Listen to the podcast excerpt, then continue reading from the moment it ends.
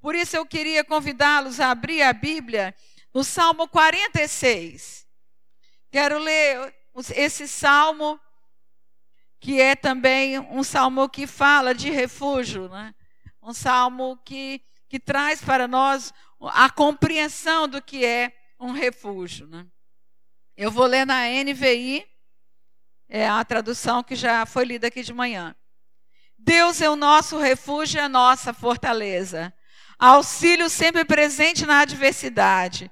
Por isso não temeremos, ainda que a terra trema e os montes afundem no coração do mar, ainda que estronde as suas águas turbulentas e os montes sejam sacudidos pela sua fúria. Há um rio cujos canais alegram a cidade de Deus, o santo lugar onde habita o Altíssimo. Deus nela está, não será abalada. Deus vem em seu auxílio desde o romper da manhã.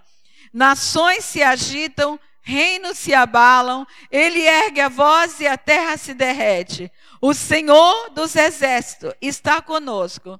O Deus de Jacó é a nossa torre segura. Ou o Deus de Jacó, como diz na outra tradução, é o nosso refúgio. Deus é o nosso refúgio e fortaleza. Socorro bem presente nas tribulações. Mas o que é o refúgio? Quando você pensa na palavra refúgio, qual é a imagem que vem na sua mente? Refúgio para você é o quê? Vamos lá? Lugar de segurança, mais o quê? Abrigo, mais? Oi? Refúgio é o que para você?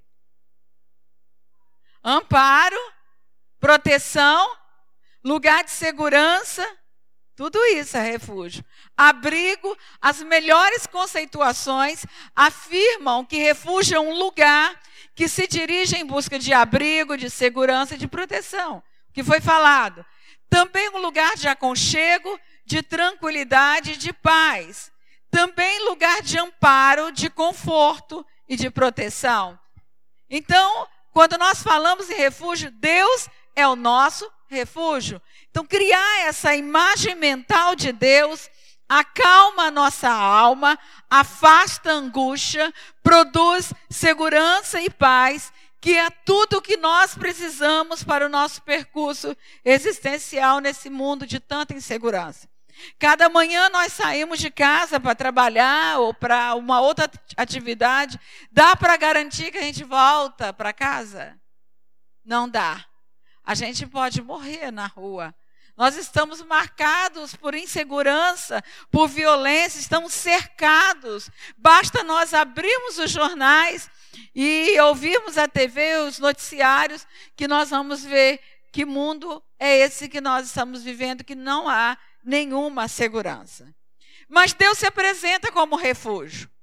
Deus se apresenta como esse lugar de socorro, de amparo, de segurança e de paz. E para dar essa direção para seus filhos, essa direção de um lugar de refúgio, de um lugar de segurança, Deus criou a família.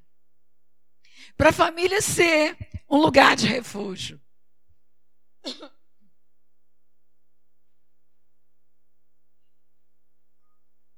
Para a família poder acolher o ser humano, nutrir, cuidar, proteger, amparar, preparar para a vida e dar identidade e direção.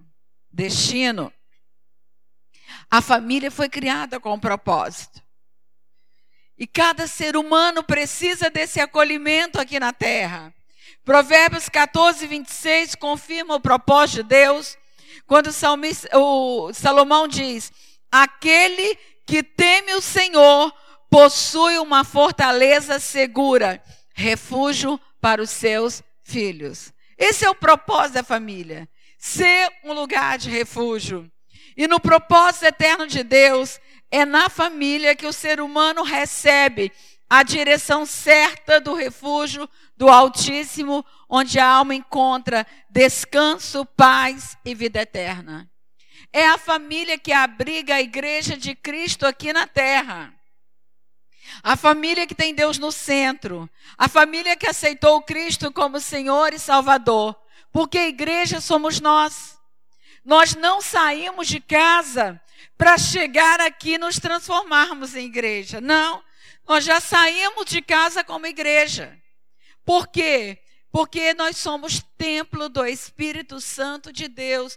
O Espírito Santo habita em nós. Então, onde nós estivermos, nós somos igreja. Nós chegamos aqui já como igreja. A igreja que se reúne na nossa casa, porque a igreja é a reunião é, o, o conjunto. Então, quando nós estamos em casa, na nossa família, ali em conjunto nós somos igreja. A, a família que tem um altar ao Senhor, que adora ao Senhor, que serve ao Senhor. Nós nos reunimos aqui comunitariamente para nós estudarmos a Bíblia junto, para nós recebermos a palavra de Deus juntos, para nós orarmos, louvarmos a Deus junto. Então nós reunimos comunitariamente para nós termos comunhão uns com os outros e juntos aqui comunhão com Deus. Esse é o propósito da igreja, né?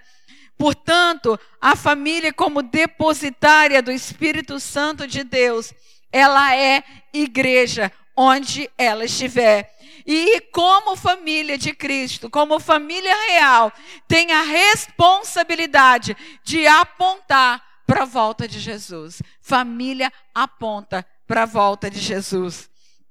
A família é a representação do reino de Deus aqui na terra.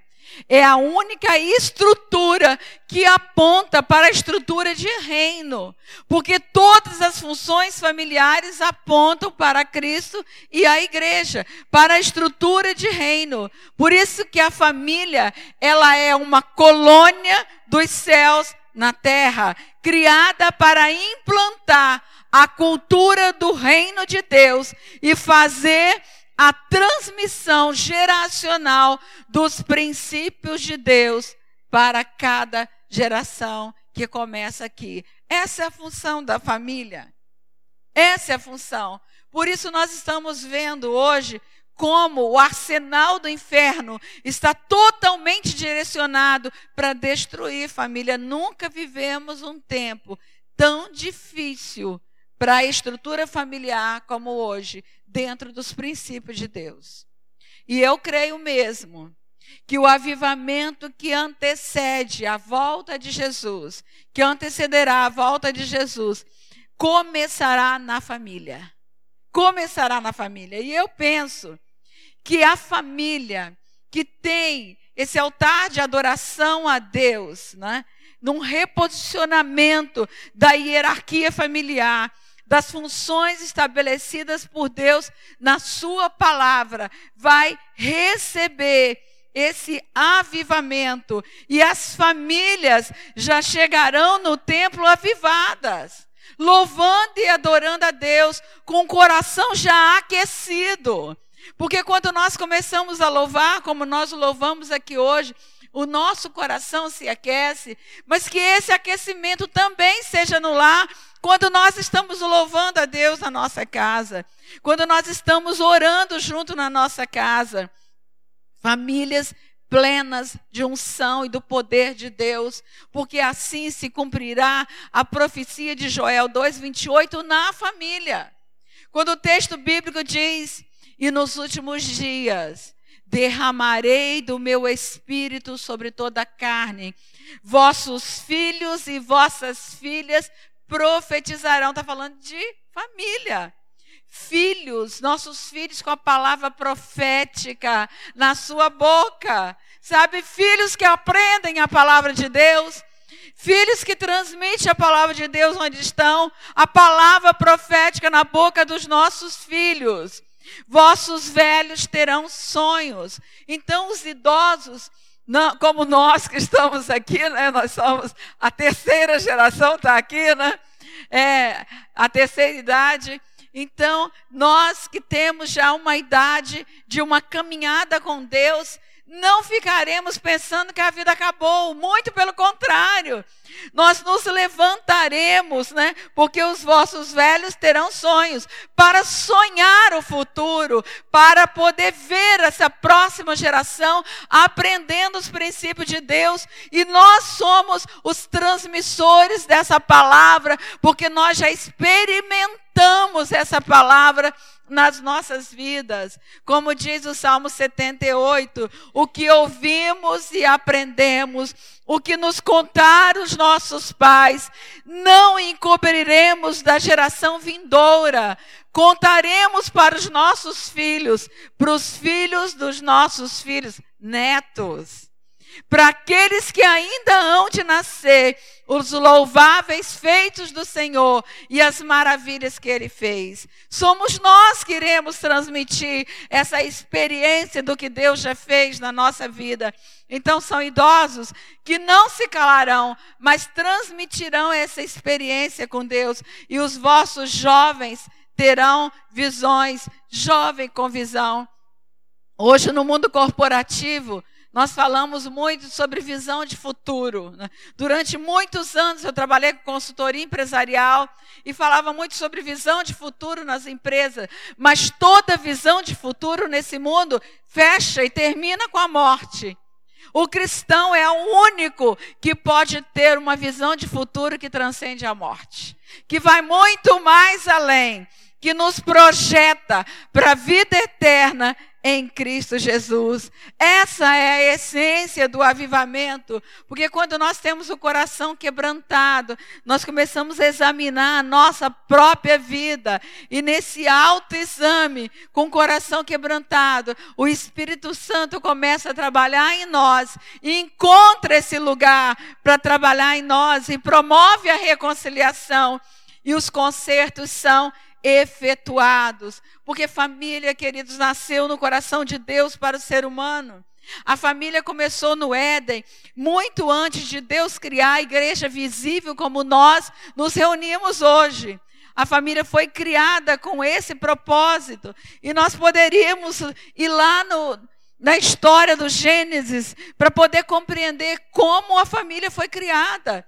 Quando a gente vai lá em Gênesis 1, que nós vamos vendo Deus criando todas as coisas, disse Deus, cada dia Deus estabelece ali uma criação. Mas quando chega no versículo 26, e disse Deus, o Deus ali que está dizendo no singular, passa para plural, e disse Deus: façamos façamos o homem. Naquele momento, a Trindade se reúne numa unidade de propósitos. Façamos o homem a nossa imagem e semelhança. Então, o Deus Pai, o Deus Filho, o Deus Espírito Santo, naquela unidade de propósito, decide criar o ser humano. E é tão lindo quando nós compreendemos a forma que Deus criou, o capítulo 2 descreve a criação é, do homem e da mulher, no, versículo 7 diz: E Deus vai lá e tira do barro, né, e forma o homem né, do pó da terra, sopra em suas narinas, e ele se transforma em ser vivente, recebe a vida do próprio Deus. E eu sempre, quando paro nesse texto, eu fico pensando, né? dou muitas palestras para mulheres, né? E fico pensando, poxa, Deus poderia ter feito ali no mesmo momento, homem e mulher, não é? Macho e fêmea os criou. Deus poderia ter pego o barro e ter feito dois logo, né? O casalzinho. Mas não. Mas não foi assim. Deus fez o homem, soprou em suas narinas, ele se transformou em alma vivente. E Deus olha para Adão num olhar perceptivo, ali vendo a necessidade relacional de Adão, porque Deus é um Deus de relacionamentos. Ele enviou Jesus para se relacionar conosco. E naquele momento Deus viu essa necessidade de Adão. E ele disse: Não é bom que o homem esteja só. Far-lhe-ei uma ajudadora, né? alguém que o auxilie, idônea, isto é, ele tem um propósito para cumprir, e esse propósito ele precisa de ajuda. Então, se o homem não precisasse de ajuda, Deus não teria feito a mulher. Então, tá? Só para a gente entender. Mas quando Deus fala, não é bom que o homem esteja só, deixa só um avisinho para as mulheres. Não é bom mesmo. Depois não diga que Deus não avisou, tá? É verdade mesmo, absoluta. Não é bom que o homem esteja só, ainda mais no mundo de hoje, né? A carência imensa né? de homens, né? Homens de verdade, homens com H, né? Maiúsculo. É, então, Deus olha para Adão e ali Deus é um processo lindo da criação, porque Deus cria o homem e leva para o jardim. Já a mulher ele cria no jardim. Tudo a ver com a gente, né? Jardim, flores, beleza, cores, né? E ali do homem ele tira a mulher. Ele abre, né? Abre, tira a costela, faz o primeiro processo cirúrgico. E é tão lindo entender isso que ele não faz um ser igual.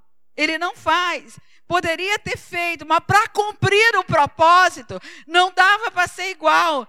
Precisava da distinção, da singularidade da mulher. E do homem, Deus tira uma mulher, mas nela ele coloca útero, ovário, trompas, seios que derramam leite no tempo devido, formas, uma mais macia, outra menos, mas sempre formas macias, né?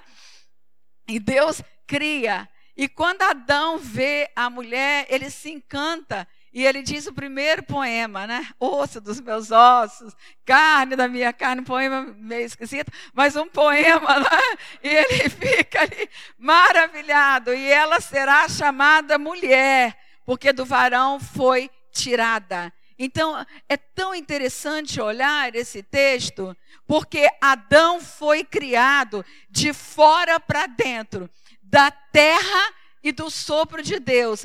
Eva foi formada de dentro para fora. Não é? De dentro de Adão. Deu ali consistência. Ela sai da intimidade. Ela vem para estar ao lado. E observe, no texto bíblico, não diz que Deus soprou nas narinas de Eva.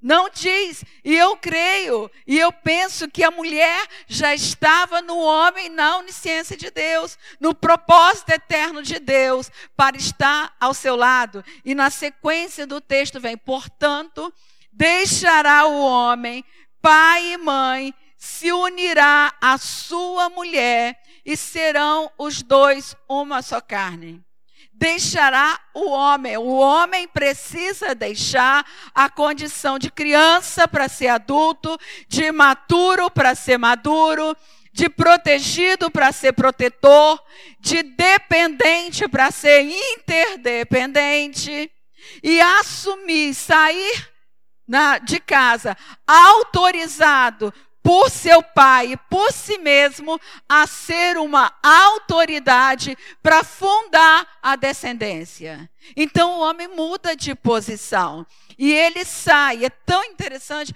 poder compreender tudo isso. E ele sai para fundar uma geração e ele busca uma mulher que sai da autoridade do seu pai e vem para a autoridade do marido com um propósito, com uma missão: fundar a descendência, fundar a próxima geração. Então, isso, essa, esse propósito precisa dos dois. Precisa dessa missão. Portanto, não são missões distintas. É a missão de um homem junto a uma mulher que se coloca debaixo da mesma missão e por isso a palavra submissão. A missão do homem é estrutural, é o homem que dá a identidade dos seus filhos, é ele que dá essa estrutura familiar. Por isso a Bíblia chama ele de cabeça, assim como Cristo, ele exerce essa liderança na família, essa autoridade delegada por Deus lá no Éden. Porque a autoridade foi delegada desde o Éden para gerenciar a criação. E quando o homem entregou essa autoridade para Satanás, quando ele quebra o princípio da obediência e da honra, e ali acontece a queda. Quando Jesus vem, era sexta-feira, quando Jesus disse: Está consumado, está naquele momento que eu falei ontem. Quando Jesus morre, ele passa três dias no sepulcro, mas quando o inferno estava fazendo festa, pensando que tinha derrotado o Filho de Deus, eis que Jesus se ergue. Era apenas sexta-feira, o domingo vinha logo ali, e Jesus, quando o domingo raiou, ele foi lá e tomou a chave da autoridade da morte da mão do inimigo, para que nós tivéssemos esse direito à vida eterna. E ele proclamou, como Paulo diz: Ó oh morte, onde está a tua vitória? Ó oh, inferno, onde está o teu aguilhão? Jesus venceu e essa autoridade foi dada a cada líder de família, a cada um que aceita Jesus, a cada um que se coloca nessa missão de representar Jesus Cristo para a família, assim como Jesus é para a igreja. Todas as funções familiares são feitas em referência a Cristo e à igreja. Então, a função do homem é em referência a Cristo. A função da mulher, o lugar da mulher é como noiva, como igreja. Então, isso tem uma sublimidade que o inimigo faz tudo para destruir. Quando fala que a função do homem, uma das grandes estratégias de Satanás hoje, é tirar os homens da família exatamente no momento de construção da identidade dos filhos, para que ele roube a identidade dos filhos. E quando eu digo tirar o homem da família, eu não digo só fisicamente, mas muitas vezes emocionalmente também, deixando a família no desamparo, filhos órfãos de pais vivos que estão por aí à deriva da vida sem conseguir construir uma identidade forte e afirmada, como nós estamos vendo no mundo de hoje. Mulheres que estão cumprindo uma missão sozinha e não conseguem. Por quê? Porque essa missão é para construir juntos. E muito feminino é sinal de pouco masculino. E aí isso nos assusta, esse mundo que nós estamos vivendo hoje, com tanto feminino, com tanta homossexualidade, com tantas pessoas sem identidade, com identidade distorcida, porque está faltando esse lugar estrutural do marido na família. O ministério que Jesus exerce com a igreja é um ministério tríplice: rei, profeta e sacerdote. E é o mesmo ministério que o marido precisa exercer na construção familiar. Como rei, está falando de posição, isto é, aquele que tem as diretrizes da família. As diretrizes que foram dadas por Deus. Como profeta, ele não fala em nome próprio, porque o profeta fala em nome do Senhor. Assim diz o Senhor. Então, como profeta na sua casa, ele é o transmissor da palavra de Deus para sua família. E como sacerdote, ele é o defensor espiritual da sua casa. E como que ele faz isso? Junto junto, ajudado por sua mulher. Uma mulher, ela não tem um filho para si mesma. Ela tem um filho em nome de um homem, porque é o nome do pai que se transmite. Esse lugar que a gente chama do nome do pai, não é só um nome na certidão, mas é uma função estabelecida por Deus para nutrir, para cuidar, para organizar o mundo, para dar identidade, para dar direção para a vida. Então, esse lugar quando nós é, lemos diversos textos da palavra de Deus, a gente sabe que quando tem valente à porta, o inimigo não entra para roubar. Não entra porque tem sacerdote, porque tem defensor, porque tem um guerreiro na família. E uma mulher, ela transmite esse lugar do pai. A mãe funda o pai para o filho. Eu vi algumas grávidas aqui, vi algumas bem barrigudonas, cadê elas? Né? Ah, tem uma lá atrás, né? É, fica em pé aí. Fica a grávida aí, fica em pé aí. Cadê a grávida? Olha lá, gente, ó. Ó. É, você está de quantos, quantos meses? Nove, já vai nascer. O que, que é, você sabe? Menina. Gente, olha lá. Relação mãe-bebê. Eu sempre digo que barriga de mulher grávida é de domínio público, não é? Ninguém bota a mão na minha barriga, mas na barriga de mulher grávida parece que a mão já vai, né? A gente quer logo tocar, né? Se ela tivesse vindo aqui na frente, logo eu tocaria. Então, Está lá uma relação dual, mãe-bebê. Nove meses. A relação é ali um corpo dentro de outro corpo, um coração pulsando no pulsar de outro coração, um cordão unindo um ser a outro ser. Essa é sublime relação. Onde está o pai? Do lado, do lado, não é? Como o pai entra para essa criança? Porque esse tempo não pode ser perdido no projeto de Deus. Como que o pai vai entrar para essa criança? Na estrutura dessa criança enquanto ela está no ventre. O pai entra pelo lugar que a mãe dá a ele junto a ela. Junto a ela. Por isso, marido, uma mulher bem amada, bem nutrida, gerará filhos saudáveis. Tá? Então, o que que acontece nessa relação? A mãe funda o pai para o filho ela dá essa fundamentação, essa fundação da legitimidade desse lugar para este homem ocupar o lugar de pai para essa criança. Então, entendo agora por que, que Deus fala em Efésios capítulo 5, versículo 22. Antes de falar para o homem em Efésios capítulo 5, Deus fala para a mulher. E vós, eu lutei com esse versículo muitos anos, para entender.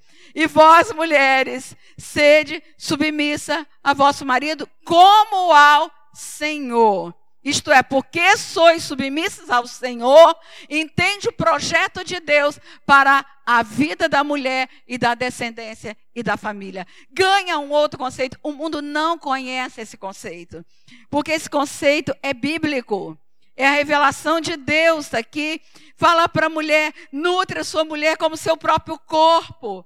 Alimenta, cuida, protege. E aí, na continuação da fala para o homem, ama como Cristo amou a igreja. Irmãos, é interessante que lá no Gênesis Deus fala para a mulher: o seu, o seu desejo será para o seu teu marido, o teu desejo será para o seu marido. Deus fala, e para o homem Deus fala: ame como Cristo amou a igreja, não é? Você não vê textos bíblicos, só tem esse texto que fala, um texto que fala em Tito que as mulheres devem amar seus maridos, ensinarem as mais velhas, as mais novas a amarem seu marido. Mas não tem nenhuma ordenança, mulher ame seu marido. Sabe por quê? Aqui diz respeite. Porque é da essência da mulher amar. É impossível que alguém que gere não seja capaz de amar. Se ela não amar, ela foi roubada e saqueada na sua própria essência. No entanto, para o homem, Deus diz amar. Não é? Do homem, Deus não manda desejar. Precisa Deus mandar o homem desejar a mulher? Não. É da essência dele desejar a mulher. É bom que se diga, a mulher. Se um homem não desejar a mulher, ele foi roubado e saqueado na sua essência. Então Deus manda o homem amar e manda a mulher desejar. Por quê? Porque é muito fácil para a mulher também deslocar o seu desejo para outras coisas. Por exemplo, o trabalho é uma excelente forma de deslocamento do desejo, porque traz reconhecimento, realização. Filhos também é um outro canal em que há deslocamento do desejo. Se encanta com a criança, gruda, não solta mais, bota no meio da cama, no meio do casal, não é? E a criança fica lá ocupando um lugar que não é dela. Não é dela. Por quê? É a distorção. A criança precisa encontrar o seu próprio lugar. Mas, na continuação do texto bíblico de Efésios, quando chega no versículo 31, repete Gênesis 2, 24. Mesmo texto. Portanto, deixará o homem, pai e mãe, se unirá à sua mulher e serão os dois uma só carne. E no 32 está: grande é esse mistério. Mas eu digo em Cristo, sobre Cristo e a igreja, em relação a Cristo e a igreja. Que mistério é esse que há entre Cristo e a igreja que tem a ver com marido e mulher? Eu penso que a oração sacerdotal de Jesus, em João 17, aponta para a resposta desse mistério. Porque a palavra de Deus diz que os mistérios do Senhor são revelados por aqueles que o buscam. E nós estamos buscando o Senhor. E a palavra de Deus tem a revelação trazida pelo Espírito Santo de Deus, como nós lemos ontem, a sabedoria e o conhecimento de Deus. Portanto, quando Jesus fala, Pai, faze-os um, assim como eu e tu somos um, para que o mundo saiba que tu me enviaste. Então, o que, que eu entendo aqui? Que Jesus está orando pela nossa unidade. E a gente só vai entender a unidade de propósito de Gênesis 1, 26. Façamos o homem a nossa imagem. Porque poderia ter sido, Deus disse, vamos fazer agora, né? Eu vou fazer o homem. Mas ele disse, façamos o Deus plural, o Elohim, né? Que estava ali na criação. É o mesmo que ao longo da história da humanidade mandou Jesus vir aqui pagar o preço por nós. Jesus volta para a Trindade, volta para o céu, sentado à direita de Deus. E a unidade que nós precisamos ter na família, como marido e mulher, é a unidade que Deus quer estabelecer na nossa vida para cumprir o seu propósito. Grande é esse mistério toda a história da humanidade é marcada por família. Adão e Eva, Noé, quando Deus convoca Noé, quando o mundo estava caminhando perdido, Deus escolhe para si um povo, chama um casal, novamente uma família, Abraão e Sara. Naquele tempo, Sara era estéril, não podia ter filhos. Deus promete que a descendência dele iria ser como areia da praia, estrelas do céu cumpre a promessa e tem para si um povo onde ele se revelava, onde ele dava todo o discernimento. Quando a gente lê o Velho Testamento, Gênesis começa com a família, todos os profetas do Velho Testamento apontavam os desvios do, do povo chamado como família de Deus.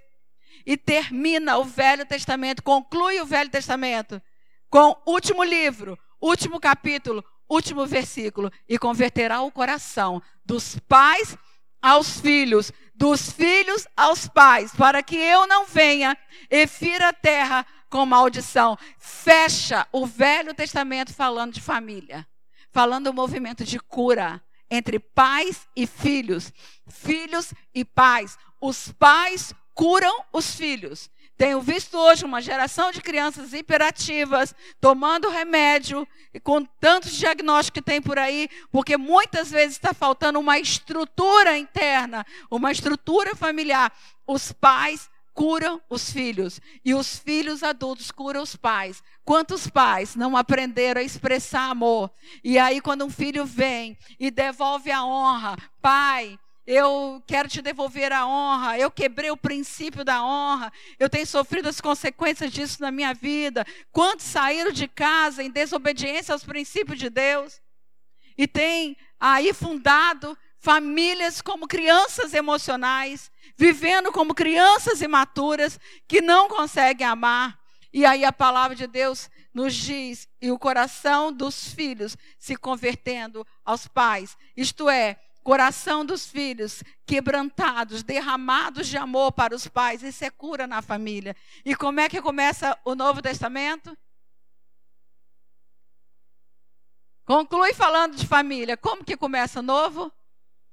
Genealogia de Jesus. Família. Família. E aí os apóstolos, todos os escritores do, do Novo Testamento dão orientação como a família tem que se conduzir. E fecha a história com Apocalipse capítulo 22. E o texto bíblico diz: E o Espírito e a noiva dizem: Vem. E quem tem sede, diga: Venha. E quem quiser, receba de graça da água da vida, o Espírito e a noiva. Fala de casamento, família, o Espírito Santo que está aqui preparando a noiva para entregar o noivo no momento da vinda de Jesus e juntos irem para bodas do Cordeiro, a grande festa que se consolida a nossa história, a história da noiva de Cristo com o noivo amado, o casamento para sempre, reino, reino, família real. família que está aqui para representar o reino de Deus na terra. Esta é a palavra eterna de Deus que nos aponta o refúgio que nós temos ao confiar no Senhor. Nosso refúgio, socorro bem presente na hora da angústia, como afirma o Salmo 46. Irmãos, nesse mundo desafiador, comandado por um sistema maligno, precisamos cada dia nos refugiar em Deus, na Sua palavra, para não desfalecermos. Como família cristã, nós temos esta responsabilidade aqui de ser como um refúgio para representar o Pai Celestial. E diz a palavra: ainda que a terra trema, os montes afundem no coração do mar. Todos os dias nós estamos vendo aí os fenômenos da natureza. Ainda que estronde as suas águas turbulentas e os montes sejam sacudidos pela sua fúria, há um rio cujos canais alegram a cidade de Deus. Nós podemos ter a nossa alma refrigerada, porque Jesus diz: quem crê em mim, rios de água viva fluirão do seu interior. Deus nela está não será abalada. Deus vem em nosso auxílio desde o romper da manhã. Nações se agitam aqui no Brasil e no mundo todo. Reinos se abalam, ele ergue a voz, a terra se derrete. O Senhor dos exércitos está conosco. O Deus de Jacó é o nosso refúgio, a nossa torre forte, em quem nós podemos confiar para sermos um lugar de refúgio na nossa família, apontando o refúgio eterno de Deus. Amém?